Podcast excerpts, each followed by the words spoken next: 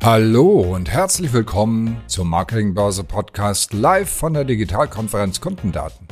Heute diskutieren die Journalistin Vera Hermes zusammen mit Christine Wollburg, Head of Sales and Marketing bei der BVG und Caroline Schmidt, CMO von Douglas darüber, welche Aspekte eine exzellente digitale Markenführung ausmachen. Viel Spaß beim Zuhören.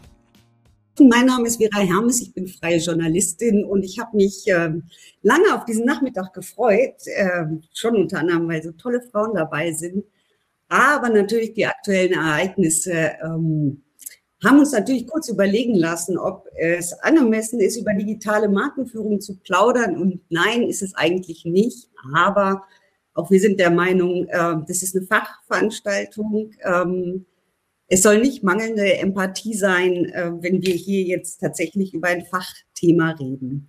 Die Franziska von Lipinski, CEO von CCG, konnte leider nicht teilnehmen, eben weil sie mit den aktuellen Ereignissen befasst ist. Aber dafür sind da die Caroline Schmidt, äh, CMO von Douglas. Herzlich willkommen, Caroline. Und Christine Wollburg, äh, Bereichsleiterin Sales und Marketing. Übrigens eine ganz schöne Kombination, wie ich finde, und über die noch zu sprechen sein wird.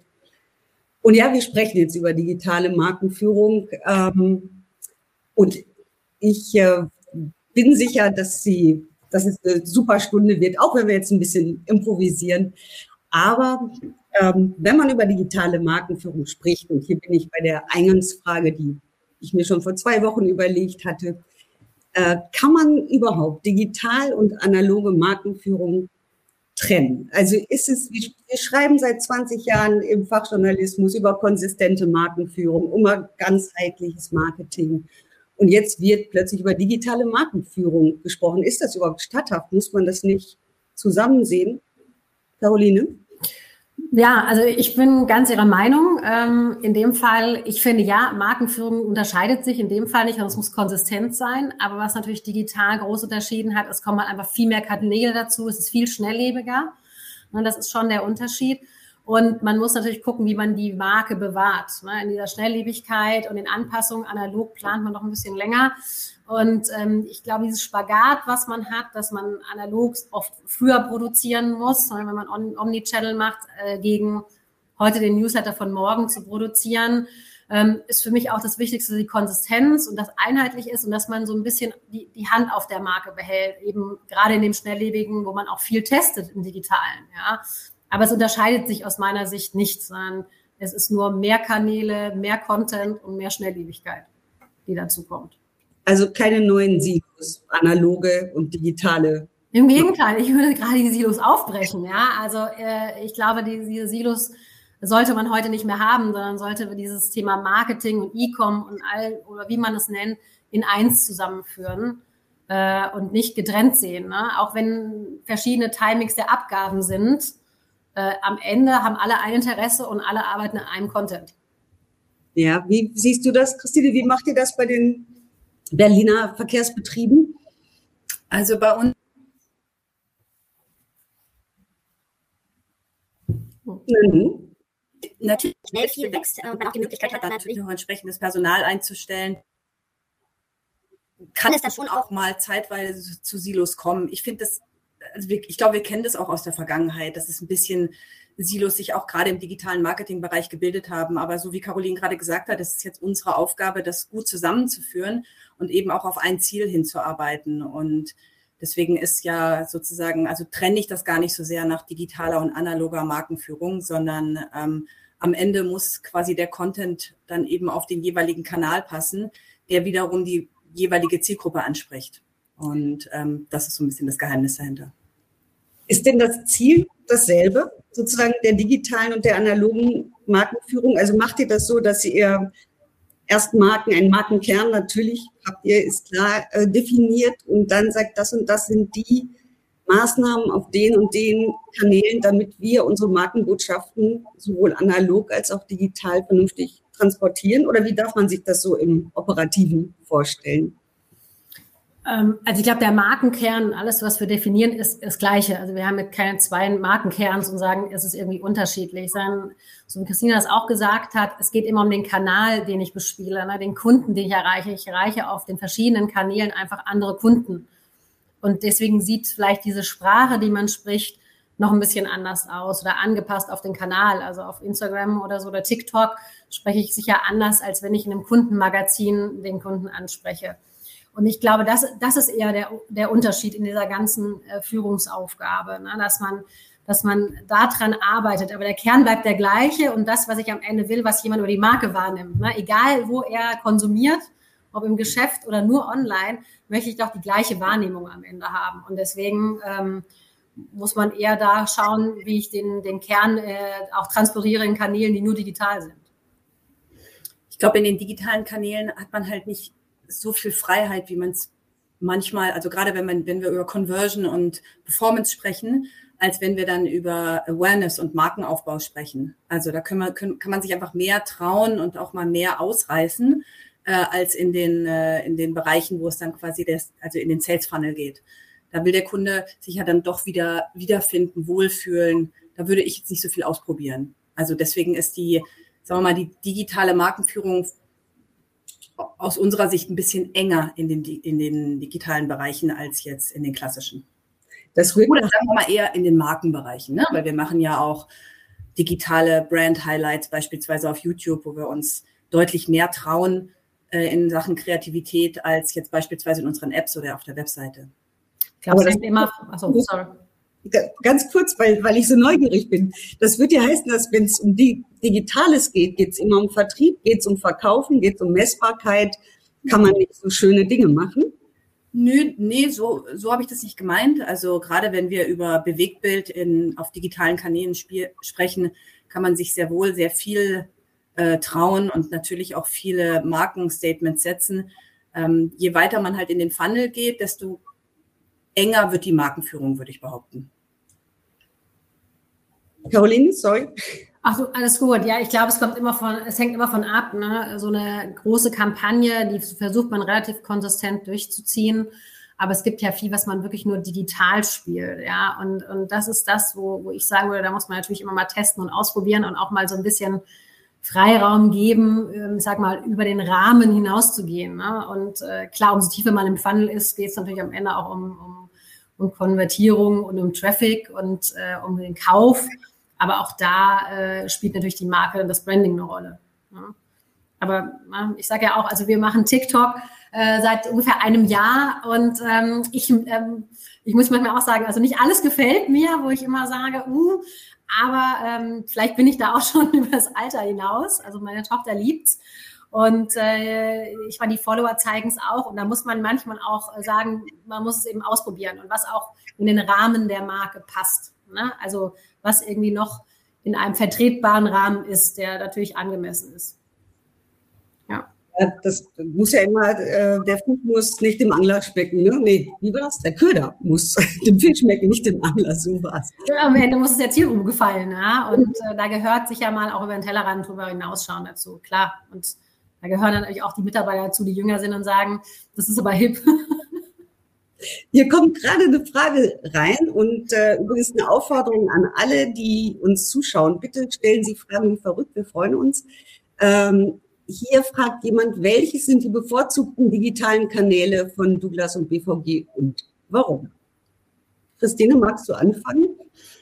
Hm, ja, also kommt drauf an, was, welche Botschaft ich senden möchte. Danach wird auch der, ähm, wird auch der, der Kanal gewählt. Also wenn bei Brandbotschaften gerne YouTube ne, und natürlich auch noch andere äh, Seeding-Formate äh, wo gutes, also wo Bewegtbild, auch längeres Bewegtbild lang gespielt werden kann und dann eben auch konsumiert wird, wenn es gut ist.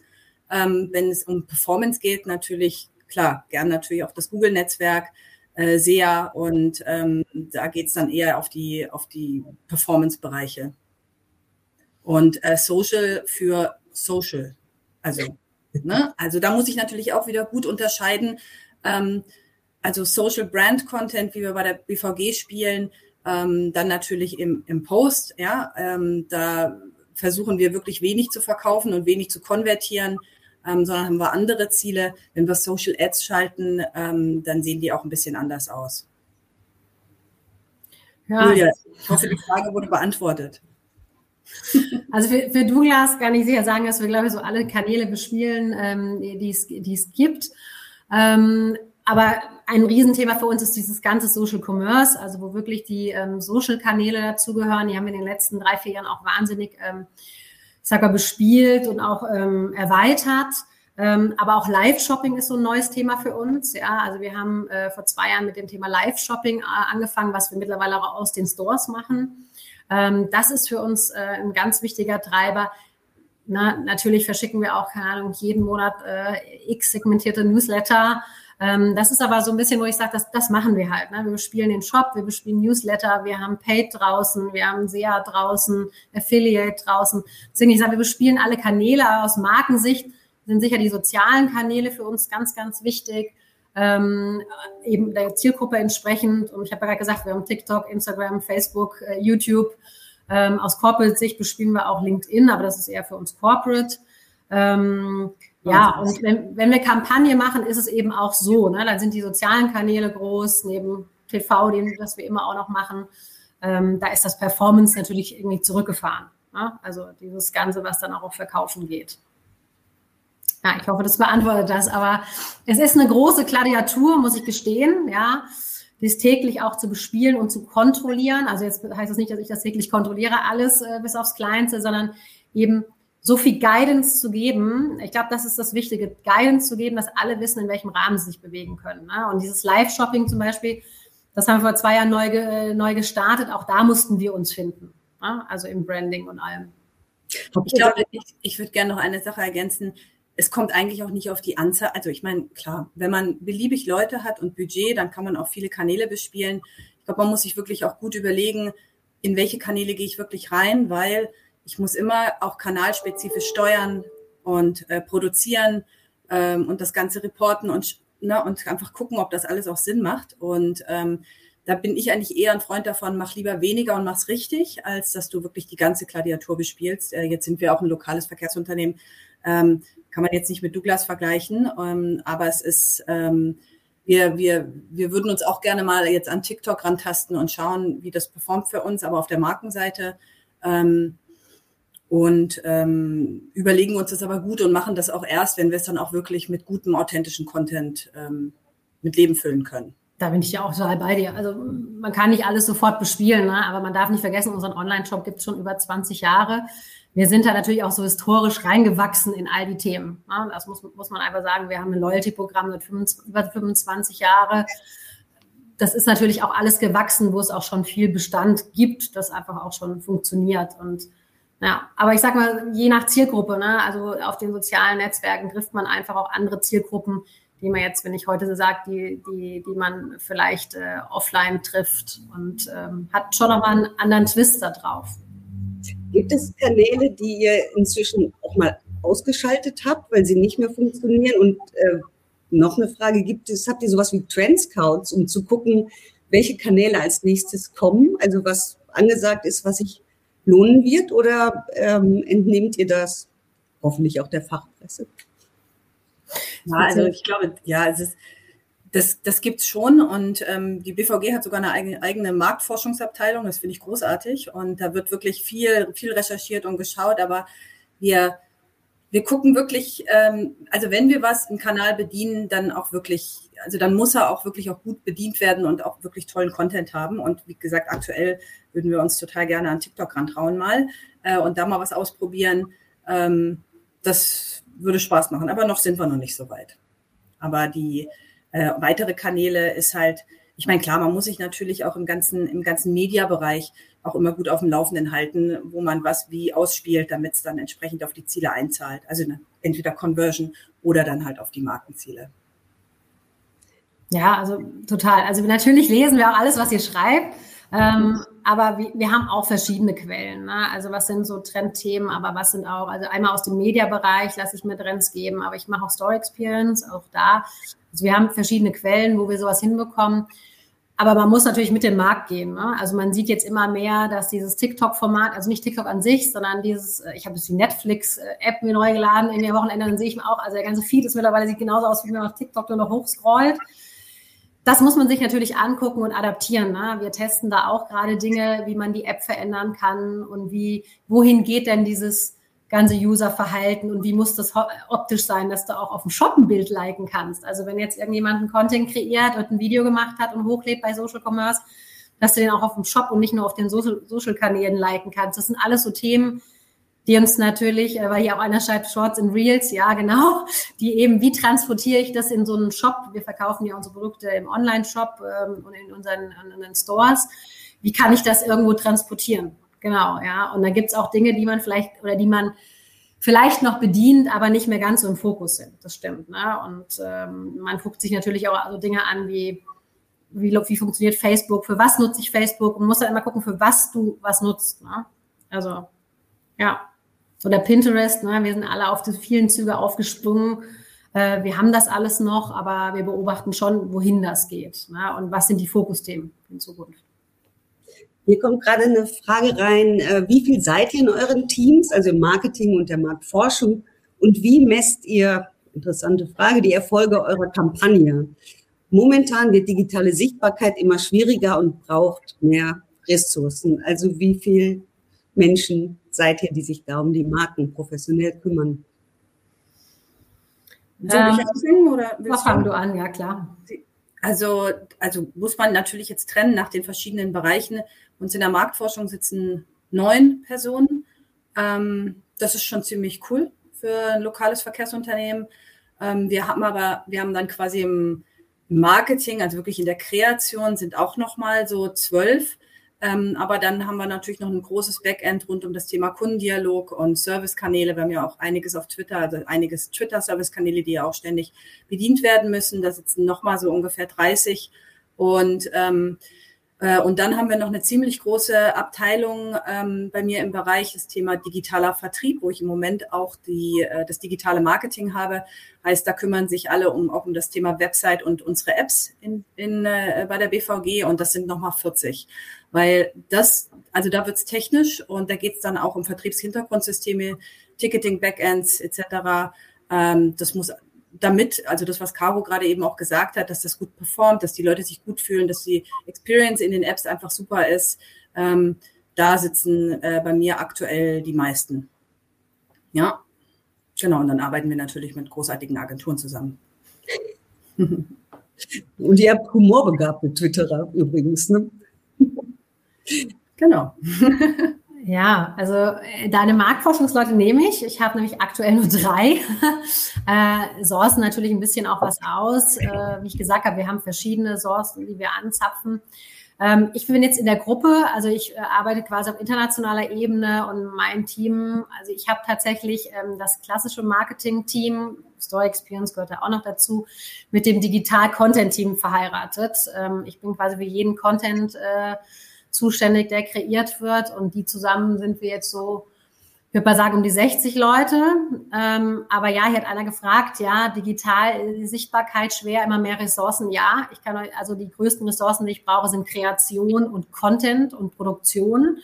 Also schnell zu produzieren, nicht nur ein TV-Spot mit einer Agentur, sondern eben diesen ganzen schnellen Content. Jetzt arbeiten wir natürlich auch mit Ländergesellschaften. Ähm, also wir haben in den Ländern einfach auch noch Leute sitzen, wir arbeiten in der Matrixstruktur. Ähm, zum Beispiel, was äh, digital betrifft, haben wir noch ein Digital. Also Vanessa bei uns ist ja für die ganze E-Com zuständig, digital, also auch für Technologie ähm, und für all das. Das sind natürlich nochmal richtig viele Leute. Und äh, ich habe einen Vorteil, wir haben natürlich ein Datenanalyse-Team, was alles auswertet, was wir brauchen. Das sitzt in, im E-Com-Team im Global. Ähm, aber das ist unsere Einigung gewesen, dass alles über einen Kanal läuft, egal was wir brauchen. Aber ich stimme zu, ähm, das Thema Content und dieses Thema Personalisierung, wo alles gerade hingeht, bedarf wirklich Ressourcen, äh, um es in-house und schnell zu produzieren. Ja, da bin ich gerade dran, tatsächlich, um diese Content-Unit noch größer zu ziehen. Ich glaube, wir arbeiten auch noch mit Talkwalker und lassen Kampagnen mhm. auswerten. Ähm, unser Ziel ist es ja meistens, also wenn wir auf Marke gehen, dass man über uns berichtet. Also wir können uns ja gar nicht so viel Media leisten, um die Sichtbarkeit uns zu kaufen, sondern unser Content muss so performen, dass die Leute drüber sprechen, es teilen und dass auch die Presse das aufgreift. Und deswegen ist Talkwalker für uns eben noch ein gutes Instrument, um dann letztlich zu messen, wie erfolgreich wir waren. Und darüber hinaus machen wir tatsächlich noch klassische Marktforschung, also, also Digi äh, Marktforschung digital. Und, ähm, und natürlich auch, dass die äh, Datenkolleginnen dann entsprechend die Kampagnenreportings machen was wir auf den digitalen Kanälen auswerten können. Wir haben es nach, genau, wir haben es nach Inhouse gezogen. Das ist ja auch ein Unterschied. Also wir äh, docken tatsächlich auch die Mediaagentur an und weil wir wirklich gucken, wenn der TV-Spot im TV läuft, was macht das mit, mit, dem Traffic? Wo kommt der her? Ne? Also Second Screen, ist es über eine App, ist es über, äh, Desktop? Ähm, ja, also wir, wir haben das nach Inhouse gezogen. Äh, das ist natürlich äh, auch gewachsen und äh, das äh, ist nicht zwingend. Ne? Also deswegen, äh, klar, wir haben aber auch Reportings von Controlling und allem, was wir machen. Ähm, das muss halt immer zusammengeführt werden. Ne? Das stimmt. Und wir haben sicher mehr Daten, mehr Daten, als wir manchmal auswerten können. Aber so, deswegen, weil irgendeiner fragt, wie wir Kampagnen auswerten. Klar ist es die, wenn ich eine Markenkampagne war, die Wahrnehmung und da machen wir auch Brand-Tracking über Marktforschung. Aber ansonsten gucke ich natürlich, was es mit dem Traffic gemacht hat, vergleiche das zu den Vorjahren und äh, je nachdem, was ich bewerbe, ähm, hat die Marke sich gut abverkauft und äh, wie ist die Einstellung dazu ne? und äh, Konvertierung bei Newslettern etc. Wenn ich das so höre, bevor wir gleich zur nächsten äh, Frage aus dem Publikum kommen, danke dafür, ähm, ist ja das Marketing unglaublich viel komplexer geworden mit den fragmentierten Kanälen, äh, mit der Vielzahl an Kanälen. Und wenn man euch so zuhört, dann fragt man sich ja, wie behält man da überhaupt den Überblick über all diese verschiedenen Aufgaben, äh, die ja dann doch zu einem einheitlichen und konsistenten Markenbild geformt werden müssen? Äh, was glaubt ihr, muss man mehr Generalistin oder mehr Spezialistin sein heute? Ähm, oder kann man überhaupt noch Spezialistin sein in jeder der erforderlichen ähm, Aufgaben, die Markenführung nun mal so mit sich bringt? Wie macht ihr das, Christine?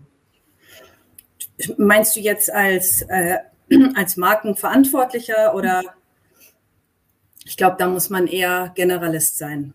Also ich würde mir niemals anmaßen, äh, dass ich äh, da genauso informiert bin wie meine SpezialistInnen im Team äh, der digital, also des digitalen Vertriebs und im digitalen Marketing. Ähm, das, von daher ist es meine Aufgabe, da eben die Teams gut zusammenzuführen und letztlich dafür zu sorgen, dass wir alle an einem Ziel arbeiten.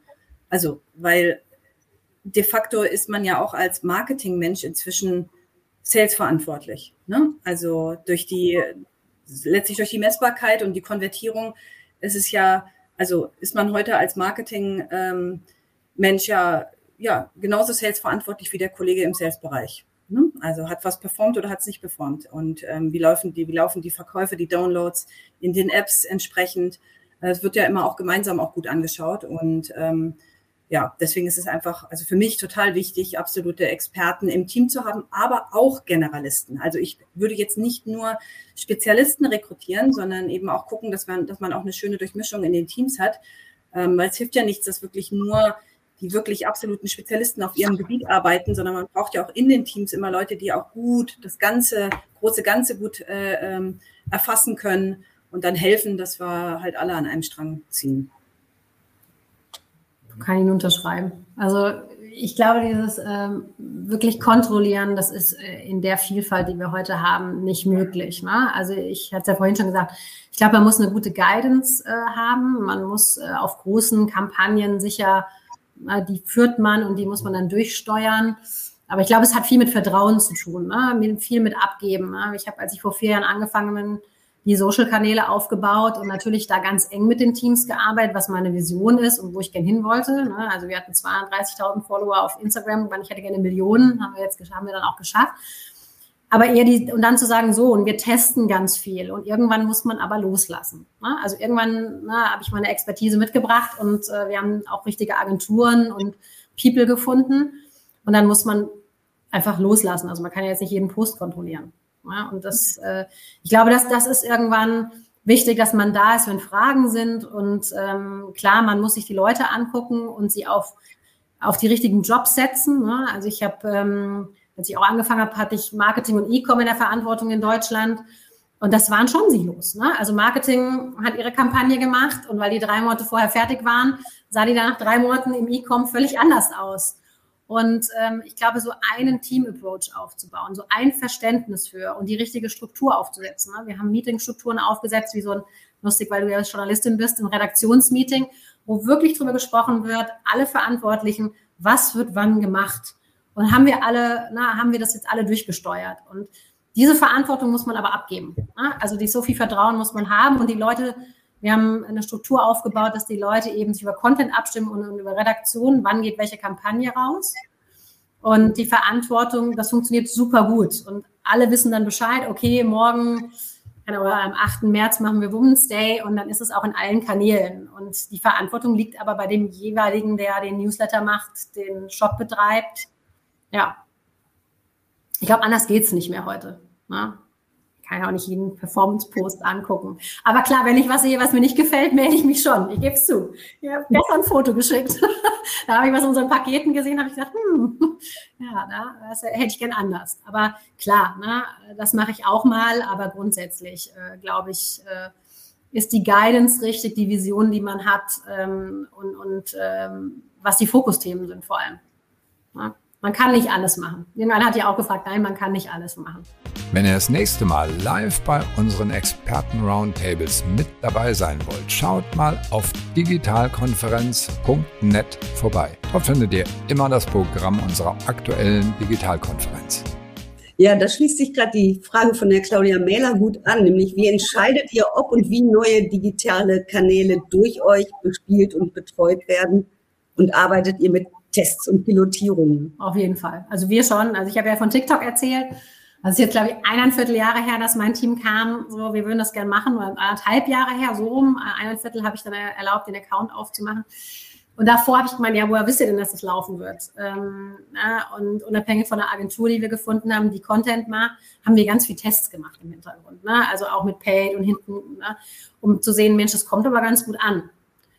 Und ähm, tatsächlich ähm, haben wir gesagt, wir machen ein Jahr sogar den Pest und wenn es nicht läuft, hören wir wieder auf. Ähm, das läuft ziemlich gut. Ähm, wie gesagt, nicht alles gefällt mir, aber ähm, es macht anscheinend vielen Freude. Und so ist es auch mit dem Thema Social Commerce, wo wir ganz viel zu Live-Shopping jetzt machen. Ähm, da testen wir auch super viel, auch Content Creator. Ähm, und dann am Ende sprechen die Daten. Ne? Also wir kommen, wir sind sehr datengetrieben. Was funktioniert und das, was nicht funktioniert, das lassen wir auch. Also da muss man auch so ehrlich sein, egal wie viel Herzblut wir reingesteckt haben. Das gleiche für Kampagnen. Die Diskussion habe ich auch. Ne? Wenn eine Kampagne nicht von den Ländern übernommen wird, nicht funktioniert, muss man sich einfach eingestehen. Das war gut, ne? war eine schöne Idee, aber der Kunde will es vielleicht gar nicht wissen. Also, ja, und deswegen ist also A und O ist für mich immer testen, ne? weil es kostet am Ende auch alles Geld. Also diesen Content zu erstellen wenn es die interne Ressource oder externe sind. Ne? Und man kann nicht auf allen Hochzeiten tanzen. Also was das Testen angeht, kann ich mich wirklich nur anschließen. Ist bei uns auch so. Also wird auch rigoros Dinge ausprobiert. Ähm, und dann, wenn es nicht klappt, wird es auch wieder eingestellt. Da sind wir recht emotionslos, muss ich sagen. Ihr provoziert ja gerne mal in eurer Kommunikation, was ja äh, sehr mutig ist, äh, wie ich finde. Also ich habe mir noch diesen essbaren, das essbare Ticket aus Hanf, den Film nochmal angeguckt, sehr beeindruckend. Ähm, das wird ja nicht jedem gefallen. Zahlt das eher auf eure Marke ein, also Provokation, oder schadet es ihr? Oder ist, weil ihr Berliner seid und Berlin ist sexy, äh, sowieso seid ihr sozusagen frei zu tun, was ihr möchtet? Nee, also, also wir sind als Berliner natürlich schon sehr frei. Ich glaube, freier auch als andere in Deutschland. Aber ähm, in dem speziellen Fall habe ich sogar das Kampagnenreporting schon gesehen und es hat sehr positiv auf die Marke eingezahlt. Also das ist äh, also positiv im Sinne Humor. Ja, wir gucken uns immer die verschiedenen Facetten an und überlegen uns genau, wann wollen wir auf was entsprechend äh, auf die auf die Marke einzahlen. Ich meine, das letzte Jahr war ja aus Kommunikationssicht nicht ganz einfach und ähm, ich glaube nicht, dass wir im Lockdown jetzt was total Lustiges gemacht hätten, sondern da haben wir ja ganz bewusst äh, einen sehr so, emotionalen Film mit Allein Allein gedreht und, ähm, und haben damit glaube ich, auch ganz gutes, also ganz gut in den Kern getroffen, dass die Leute gemerkt haben, hey, wir haben Herz und wir vermissen euch, weil es ja auch wirklich so war in der Zeit. Ne? Und, ähm, und wir waren ja nicht allein. Es sind ja immer irgendwelche mit uns gefahren. Ähm, beim Hanfticket, was, also wir haben ja dann noch ein paar andere Sachen gemacht zum Thema Herzstillstand, also Organspende, dann haben wir das Kulturticket gemacht, haben letztlich auf die Künstlerszene aufmerksam gemacht und wollten da auch unseren Beitrag leisten. Natürlich immer mit dem Hintergedanken, dass wir ja auch diejenigen sein wollen, die die Fahrgäste dorthin bringen. Ja, also es muss schon auch irgendwo immer ein, ein Purpose da sein, äh, warum, warum wir das machen. Ähm, aber dann war so zum Jahresende, war es so wirklich an der Zeit, mal wieder was Humorvolles rauszuhauen. Und deswegen haben wir uns auch äh, fürs Hanfticket entschieden. Und natürlich gibt es immer auch kritische Stimmen. Und es gab eine, also intern als natürlich auch extern. Und ähm, äh, aber es, das ist wie mit jeder, also guten Kommunikation. Also oftmals, also es, es braucht halt auch ein paar Kanten, äh, um wahrgenommen zu werden. Und ähm, ich glaube, das gelingt uns ganz gut. Und natürlich rechnen, haben wir auch immer in unseren Marktforschungen dann eben auch so ein, sagen wir mal, so ein geschmacklos Anteil, der, der drin sein muss, damit das Ganze polarisiert. Sonst wäre es halt einfach zu dauer, wenn man dauerhaft nur weich und allen Gefallen äh, äh, macht, dann, dann würden wir unser Marken, unseren Markenkern verlassen. Ja, da sind wir ja tatsächlich auch nochmal bei der aktuellen Situation, die ja auch keinen Raum für Humor lässt, leider. Ähm, würdet ihr Marken da empfehlen, Stellung zu nehmen? Also jetzt äh, in Bezug auf die Ukraine, würdet ihr das tun? Gibt es da schon Initiativen? Also wir wissen ja, dass es von großen Lebensmittelhändlern Initiativen gibt. Das, findet ihr das gut? Kann man das machen? Oder also ich glaube, wir sind alle super betroffen, ja. Und ähm, ich glaube, wir alle und auch wir bei Douglas, wir tun intern dafür auch was. Also ähm, am meisten ist bei uns natürlich Polen betroffen, ähm, die auch sehr viele Mitarbeiter aus der Ukraine haben und die auch noch Familie haben, die wir sehr unterstützen. Aber ich finde, es ist nichts, was man an die Öffentlichkeit, ich sag mal so, hängen muss als Unternehmen. Ne? Also Natürlich Unternehmen, die betroffen sind, die dort sind, das ist sicher eine andere Situation. Ja, oder Stellung zu benehmen, wie Schalke mit dem T-Shirt, also das ist schon, das musst du tun dann. Aber jetzt bei uns, ähm, ähm, na, wir haben natürlich unsere Mitarbeiter auch aufgerufen, na, also es gibt ja ähm, von Verena Paus, da haben wir es auch kommuniziert, die ja sagt, dass also eine Liste, wo man sich eintragen kann, Menschen aufzunehmen, zu spenden und und und. Das finde ich richtig, aber ich glaube, es ist nichts, was wir als Unternehmen ähm, nutzen wollen. Ja, also das finde ich auch falsch. Es gibt ja Beispiele letzte Woche, die sicher da gefehlt haben und das zeigt es auch. Und ich finde, politisch sollte man äh, das nicht tun. Ja, da würde ich mich anschließen, ähm, kommunizieren dann, wenn man wirklich hilft. Also wie jetzt zum Beispiel auch die Deutsche Bahn das gemacht hat, finde ich mhm. großartig. Und sagt, äh, die Fahrgäste können so oder halt die Flüchtlinge können so transportiert werden. Ähm, ja, auch Telekom, ja. Vodafone, die kommunizieren, das ist jetzt alles irgendwie äh, kostenlos, wer da telefoniert. Das finde ich auch, das ist, das ist aber der, der Zweck dahinter, ne? zu sagen, wir wollen helfen oder wir spenden, ne? einmal die gespendet haben. Ähm, das finde ich okay, ja, aber ähm, nee, wir sollten alle helfen, ehrlicherweise, ja. Und jeder auf seine Weise, also privat wie auch die Unternehmen. Und äh, das, dem Bewusstsein, das man selber hat, soll ausreichen, finde ich. Ja, okay. Und wenn dann, wenn ich es richtig verstanden habe, muss es Nutzen stiften. Genau. Das, keine Kommunikationsbotschaft sein. Ja. Genau. Und jetzt einfach Logo ändern, das finde ich, ja, zu banal. Ja, Okay, wir schlagen nochmal den Bogen äh, zu den äh, Fragen aus dem Publikum. Vielen Dank dafür. Und zwar geht es hier darum, wie ihr den Erfolg von Social Commerce, von, von Live-Shopping bewertet. Ist das was, auf das ihr große Hoffnung setzt, wo Umsätze winken? Ja, also es ist einmal, also wir haben ja 180.000 Produkte im Online-Shop, also natürlich einmal auch die Transparenz zu schaffen. Wir machen ja Live-Shopping für Themen, ne, also keine Ahnung, Anti-Aging, Haare nicht nur für Marken. Ähm, klar ist ein Indikator, wie viel man verkauft in der Sendung. äh, aber auch da sind natürlich, wenn man Rabatte gibt, äh, ist man stärker, als wenn man keinen gibt. Aber am Ende ist es auch ein Medium, um zu kommunizieren und zu sagen, was, was wir hat und was sind Themen, also auch aus Problemthemen zu kommen, wo die Leute sich einwählen. Und deswegen schauen wir uns immer an, wie viele Leute sich einwählen Und mittlerweile kann man die Live-Sendung auch ähm, wieder auch nochmal anschauen. Also am Anfang, als wir gestartet sind, konnte man sie wirklich nur live sehen. Jetzt kann man sie aufgezeichnet sehen. Also wir optimieren da auch immer dran und natürlich gucken wir uns an, was sind die stärkst genutztesten Themen, um die auch voranzutreiben. Ne? Da sind wir wieder beim Testen und Lernen und äh, Testgruppen bilden, ähm, um einfach in die Zukunft zu gucken, wo wollen wir denn hingehen und was funktioniert. Also was wirklich gut funktioniert, ist aus dem Store heraus. Also wo die Leute wirklich fragen können, zeig mir das Produkt und warum findest du das so gut? Und ich habe das und das Problem oder das Thema, was kannst du mir empfehlen? Also die persönliche Empfehlung, das fun funktioniert super. Und ähm, da testen wir uns natürlich auch ran in alle, in allen Rubriken, die wir so anbieten. Ja, und deswegen ist es nicht nur Zuschauer und Abverkauf, ähm, sondern eben auch, wie viel Interaktion du da drin hast. Also wenn daraus ein Trend wird, da, das fängt mir an zu gefallen. Dann würden wir auch mal Live-Shopping oder PVG machen. Außer, ja, außer Warenhaus. Gut Glas. ja. Sehr schön. Ihr seid ja beides, wenn man so will, Brückenbauerinnen. Also du, Christina, hast äh, vereint sozusagen Vertrieb und Marketing. Das sind ja zwei Abteilungen, die sich zumindest in der Vergangenheit nicht immer gut ähm, verstanden haben. Und du, Caro, äh, hast ja E-Commerce und Marketing unter deiner Verantwortung. Auch das wäre vor ein paar Jahren noch nicht vorstellbar gewesen, äh, dass das aus einer Hand kommt. Musstet ihr größere Hürden überwinden, als ihr diese äh, Disziplinen zusammengelegt habt? Christina?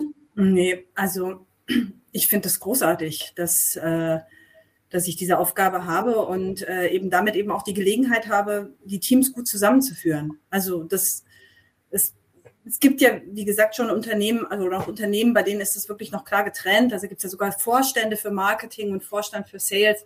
Und das ist, das, also aus meiner Erfahrung, ich habe ja auch lange in einem Großkonzern gearbeitet, ist das, ähm, ist das nicht ganz einfach, wenn die, weil die Silos bestehen ja doch, ne? Und äh, bei uns, gut, wir sind jetzt natürlich kleiner, aber ich achte darauf, dass wir mindestens zweimal die Woche auch zusammensitzen und ähm, da gehören, also sind ja noch ein paar mehr Abteilungen, die dazugehören, aber im Großen und Ganzen ist es Sales und Marketing. Ähm, dass wir ein gemeinsames Verständnis aufbauen, dass wir gemeinsam Ziele definieren und vor allem eben auch miteinander verstehen, was wir mit der einen als auch mit der anderen Maßnahme wollen. Also das braucht es unbedingt, damit wir uns halt gegenseitig unterstützen. Und na klar, ist nicht immer hundertprozentiges Verständnis dabei, wenn wir marketingseitig mit irgendeiner wilden Idee wieder um die Ecke kommen.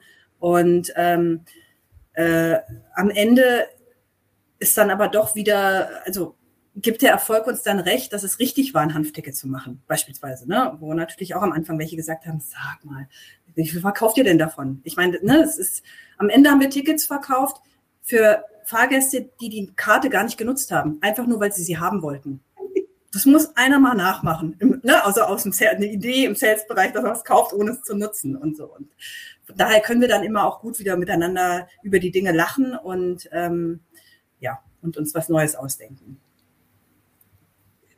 Bin ich bei dir. Also ich habe ja Marketing und E-Com in Deutschland oder in Dach geleitet und ich finde auch, ne, dieses, dieses Teambilden ist wichtig und ähm, im E-Com war ich eben auch umsatzverantwortlich, ähm, was ich jetzt in der Gruppe nicht bin, also gesamtheitlich für die ganze Gruppe mit, aber äh, nicht so spezifisch wie in Deutschland.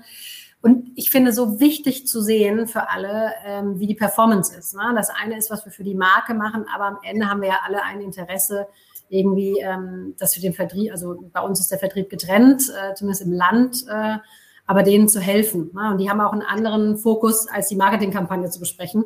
Ähm, aber äh, ich glaube, es ist super wichtig, dass diese Teams, egal ob du Marketing oder im E-Com, in welchem Bereich du bist, verstehst, was das, was du gemacht hast, auch verursacht. Ne? Und ich mit meinem Team auch in der Gruppe immer Umsatzzahlen auch mal bespreche oder sage, in welchem Land haben wir gerade Probleme und was sind Dinge, die wir tun können, um zu helfen äh, in der Frequenz vielleicht auch noch im Store und dann auch zu sehen, bringt das überhaupt was, was wir da machen? Ne? Oder machen wir das jetzt irgendwie, weil wir es für richtig erhalten? Ne?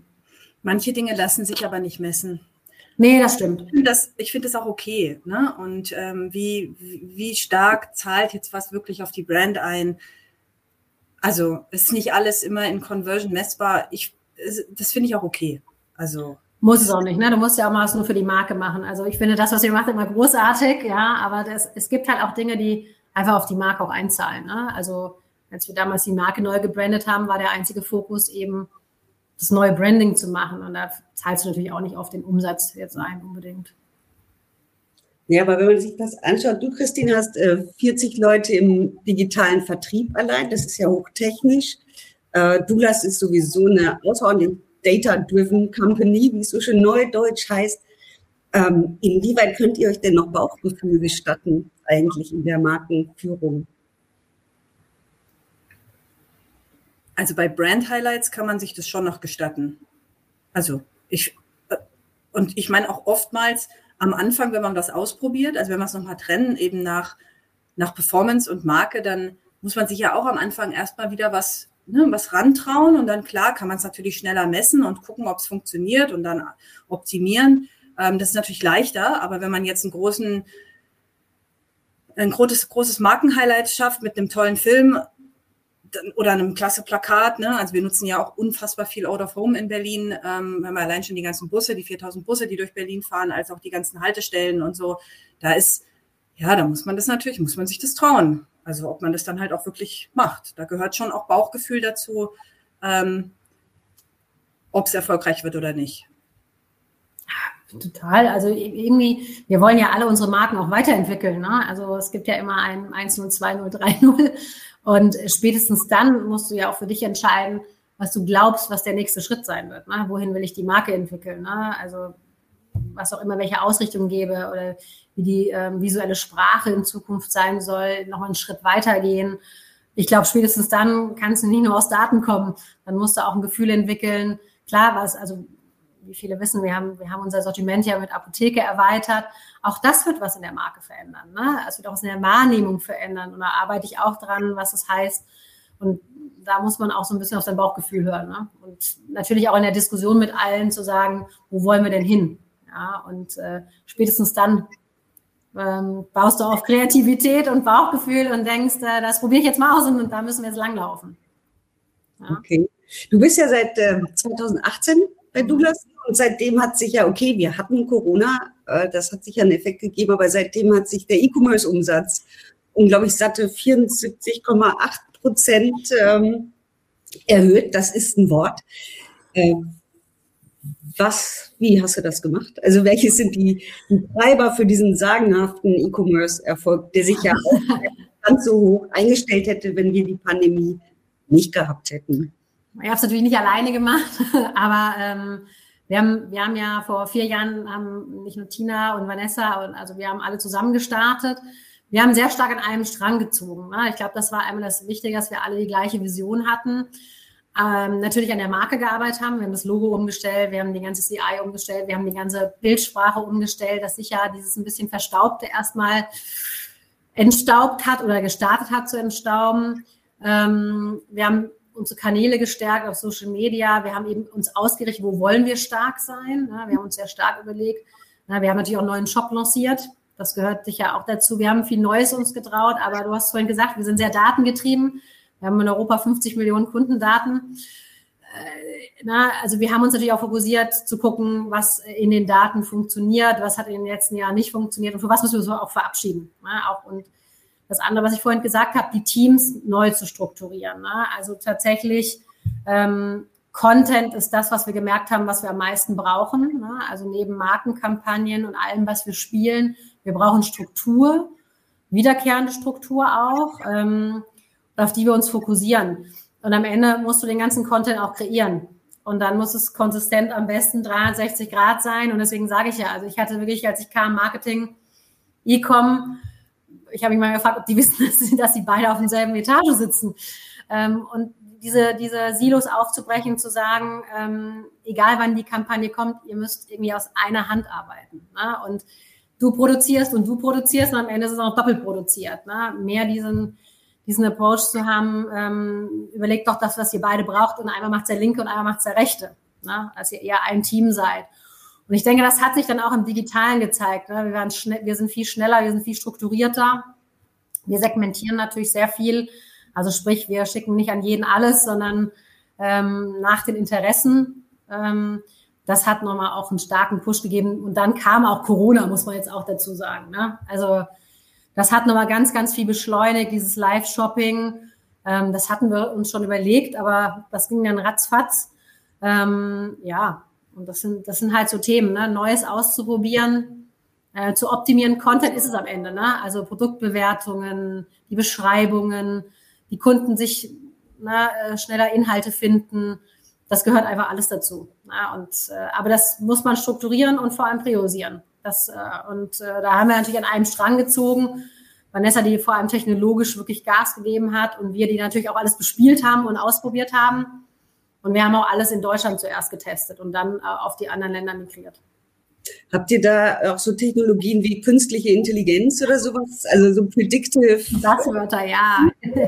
Klar, auch das gibt's bei uns. Ne? Wir haben ja Reko-Maschinen im Hintergrund. Ne? Also nach was hat man gesurft, nach was hat man geguckt, ähm, was können wir, wir haben Lifecycle ins Leben gerufen. Also wenn ich, wenn jemand Mascara kauft, dann weiß ich ungefähr, wann er leer ist, um auch nochmal so zu schreiben, man muss sich einen neuen Mascara. All das haben wir auch über die Jahre natürlich alles ins Leben gerufen. Ja, und äh, ja, das ist, äh, dazu gehört auch KI. Also da gibt es im Hintergrund schon technologisch sehr viel. Man muss gestehen, wir haben einen komplett neuen Shop lanciert, eine neue Technologie, ähm, auch mit unserem Beauty-Programm zusammen, äh, was wir quasi in ganz Europa jetzt ausrollen. Das ist nämlich, also ich meine, die digitalen Kanäle haben natürlich extrem profitiert, ne? Also, oder sagen wir mal, der E-Commerce jetzt von der Krise. Und ähm, gut, wenn man es genutzt hat. Ne? Deutlich mehr Traffic, in, ja. auch in den Apps. Unsere App-Verkäufe haben sich auch um 60 Prozent gesteigert, allein im letzten Jahr. Das ist natürlich ein Zeichen. Ich meine, ich habe ja auch mein Brötchen irgendwie am Bäcker, beim Bäcker äh, mit, mit der Karte bezahlt inzwischen. Ja, also ich meine, da hat sich ja wirklich was extrem verändert jetzt in den letzten zwei Jahren und wichtig ist natürlich jetzt das aufzugreifen. Und ähm, ich habe auch viele Beispiele gesehen, die haben immer noch keinen Shop. Also, ja. ne? und man fragt sich dann halt so ein bisschen, krass, also wenn ich von mir selber ausgehe und ich bin interessiert an einer Marke und ich gehe auf die Website und sehe, da ist kein Shop, sondern irgendwie ein, ein Storefinder, das ist für mich jetzt schon ein Abturner inzwischen. Also ne, das, da hat sich halt einfach auch bei den Menschen extrem viel verändert in den letzten zwei Jahren. Ne? Und auch die, und damit natürlich eben auch die, ähm, die Anforderungen und, äh, äh und Erwartungen seitens der, der Kundinnen und Kunden.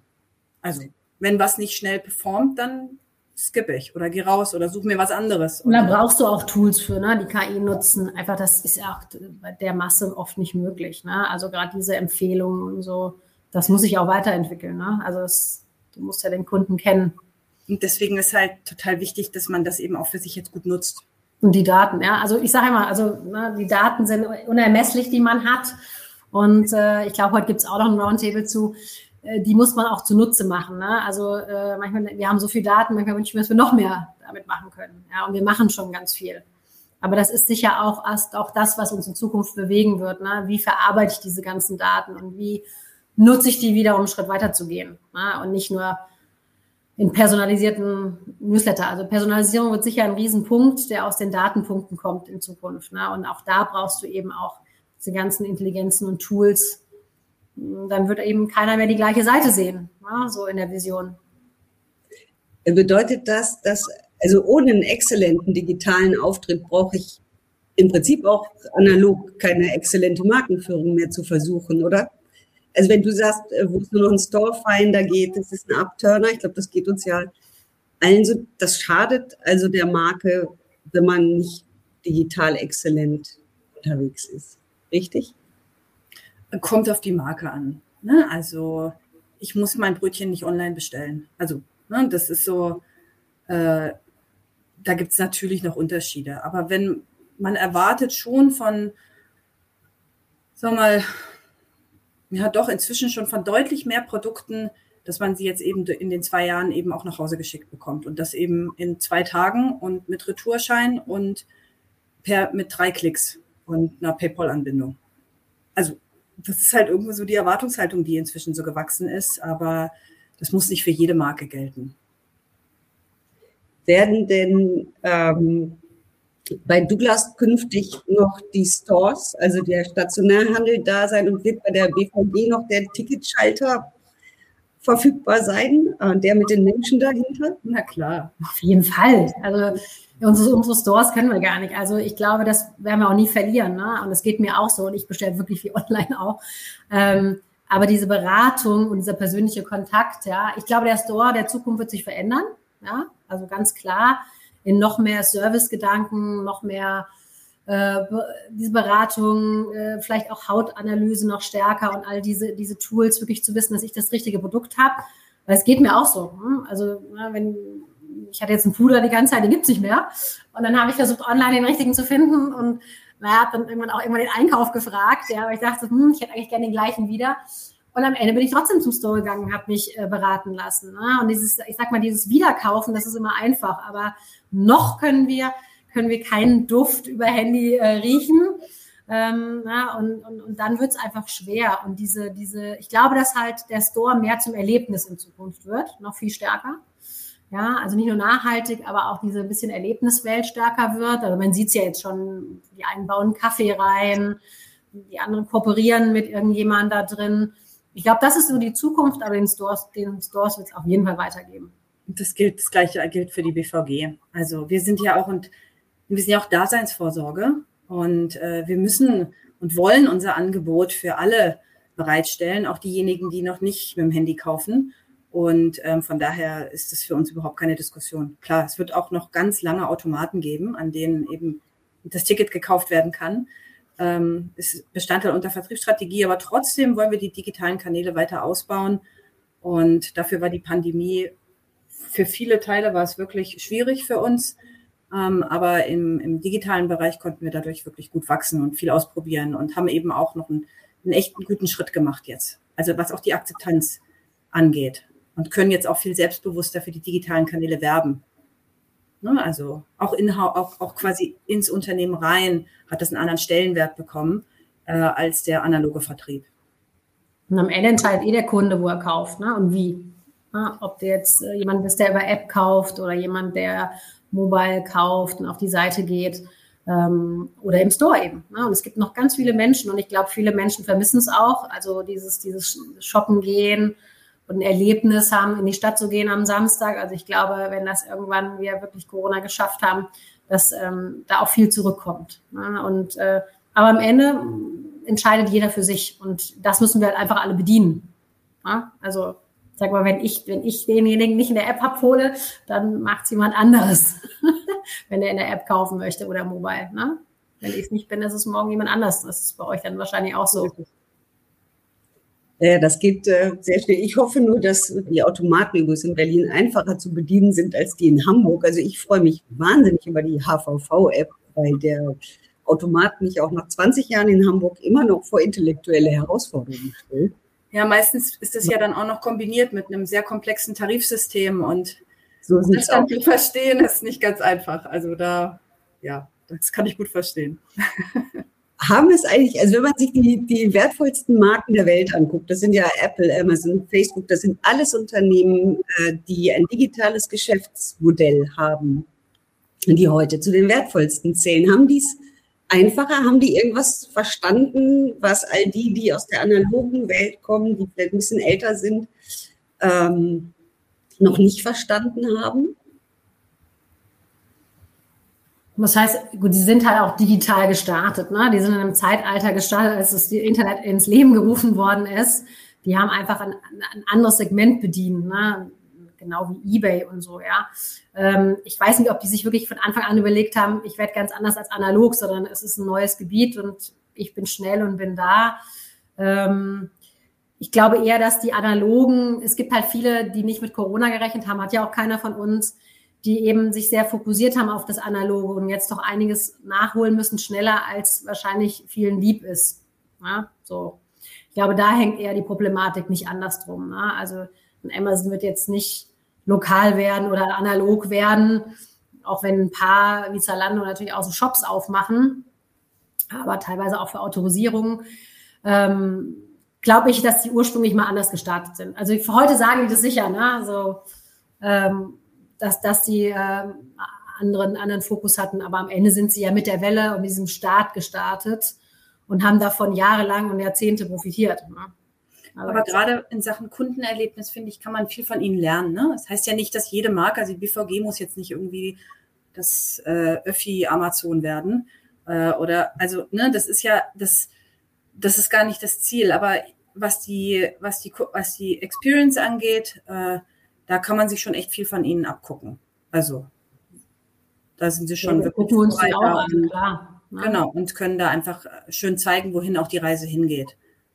Wir tauschen uns ja, also sozusagen, große Brands tauschen sich ja auch viel eben auch mit äh, Meta und Google etc. aus, um letztlich von denen auch zu lernen. Ähm, ja, klar wollen die auch was verkaufen, ne? aber es ist, ähm, ähm, da kann man schon sich einiges abgucken. Ja, ich sehe gerade, hier sind noch zwei Fragen reingekommen und wir haben nur noch fünf Minuten.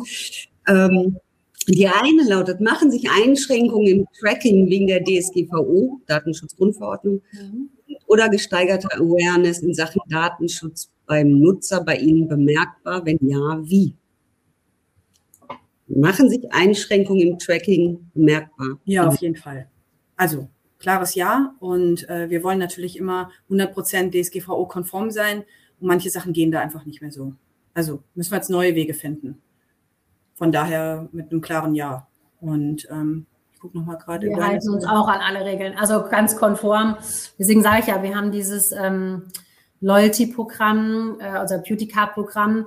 Das ist natürlich der Vorteil, dass wir ähm, das schon so lange haben und natürlich auch viele Zustimmungen haben dort. Ne? Also das ist natürlich ein anderes Tracking für, für die eigenen Kunden als, äh, sagen wir, nicht bekannte Kunden. Ähm, aber da gibt es auch keinen so Grauwert. Ne? Also da sage ich auch ganz klar, ähm, da kann ich ein Lied von singen, wenn man äh, äh nicht konform ist, was dann passiert. Ne? Also, also wir haben auch so Blacklist, wo Leute sich auslisten lassen. Also ist ja auch richtig. Und wenn die dann mal einen Tag nicht funktioniert und man versehentlich an die Newsletter schickt, ja, ja passiert alles bei Daten und bei ja, ja. wenn man Umstellung hat in Systemen, kann alles mal passieren. Aber ähm, ich sage mal, das ganze Thema Daten äh, ist wirklich ein sensitives Thema. Ne? Und äh, das muss man auch sehr, sehr ernst nehmen. Ne? Also gerade dieses Abmelden, Anmelden Thema. Ja. die Gruppen sind ja auch sensibler geworden. Ne? In Deutschland gab es schon immer eine hohe Datensensibilität, aber ich glaube, das ist nochmal auch deutlich ähm, gestiegen. Es tut mir leid, die letzte, die letzte Frage, Marke aus dem Publikum, haben wir leider keine Zeit mehr, weil ich würde wenigstens noch kurz die Frage stellen wollen, ähm, was würdet ihr Leuten, Marketingverantwortlichen raten, die jetzt äh, ihre digitale Markenführung neu aufgleisen wollen? Wo muss man da eigentlich anfangen? Welches ist der, der erste Hebel, der erste Schritt zu einer exzellenten digitalen Markenführung? Christina. Also ich finde, als allererstes ist erstmal extrem wichtig, sich die, also sich auf Ziele zu committen und dann die entsprechenden Zielgruppen zu überprüfen. Das ist immer einfach der, der erste Schritt und das eben dann auch abteilungsübergreifend. Ne, das ist ähm, das, was wir vorhin mal gesprochen haben, extrem wichtig, dass alle an einem Strang ziehen. Und ähm, dann würde ich gut überlegen, welche Kanäle ich bediene und dann auch kanalspezifisch produzieren. Das ist auch extrem wichtig, ähm, dass es auch eben authentisch in dem Kanal dann rüberkommt. Und man muss sich natürlich dann auch immer fragen und immer wieder rückkoppeln, passt das, was ich produziere, kanalspezifisch, dann wieder zur eigenen Marke. Also muss ich mit meiner Marke auch wirklich in alle Kanäle oder, ne, also das muss man sich eben wirklich gut über, überlegen. Und ähm, vielleicht hilft es auch erstmal mit einem Kanal oder zwei Kanälen anzufangen und dann zu testen. Also äh, mein Credo ist da ja wirklich, man muss nicht alles gleich auf einmal machen, sondern man muss sich langsam rantasten und dann eben auch diese sagen wir mal, Regeln befolgen und ähm, dann kann man ja eben digital auch schön sehen, ob es funktioniert oder nicht. Caro, ganz kurz. Wir haben 100 Prozent kann ich es unterschreiben. Also ich würde jedem raten, wirklich aus dem Kunden, Kunden herauszuschauen. Ne? Wer sind meine Kunden und welche Kunden möchte ich erreichen und wo, wo befinden sich die Kunden? Ne? Also welche Kanäle nutzen nutzen in dem Fall auch die Kunden und, und die zu bespielen. Und weniger ist da auch mehr. Also nicht weniger bespielen, sondern wenn Christina sagt, äh, such dir die Kanäle erstmal auf, auf denen die Kunden sind und teste dich da und probier es aus. Ne? Also klar, ein Online-Shop äh, ist natürlich äh, das Credo und den zu bewerben. Aber ähm, es kostet auch viel Ressource, ne? also Newsletter aufzusetzen und den nicht nur einmal, sondern kontinuierlich. Deswegen sage ich auch, ähm, ich will gucken, was, was ist das größte Interesse der Kunden und wie wollen die Kunden erreicht werden. Ne? Also ne, das wäre das, was ich mitgebe und daraufhin meine Ziele zu definieren. Meine Damen und Herren, eine komplexe Sache. Ich glaube, wir werden ähm, noch viel zum Thema digitale Markenführung zu diskutieren haben. Ich habe übrigens gelernt, es ist Teamarbeit, gekoppelt mit Guidance, wenn ich das richtig verstanden habe. Das hat äh, viel Spaß gemacht, war sehr lehrreich. Ich danke Caroline Schmidt, CMO von Douglas und Christine Wollburg, Head of Sales and Marketing für die, ähm, für die Expertise, die ihr hier zur Verfügung gestellt hat. Mille grazie. Schönen Vielen Dank, dass wir dabei sein durften. Das war der Marketingbörse Podcast mit einem Mitschnitt der Digitalkonferenz Kundendatentrends vom März 2022. Es diskutierten Vera Hermes, die Journalistin, gemeinsam mit Christine Wollburg, Head of Sales and Marketing bei der BVG und Caroline Schmidt, CMO von Douglas. Danke fürs Zuhören und gerne das nächste Mal live bei digitalkonferenz.net.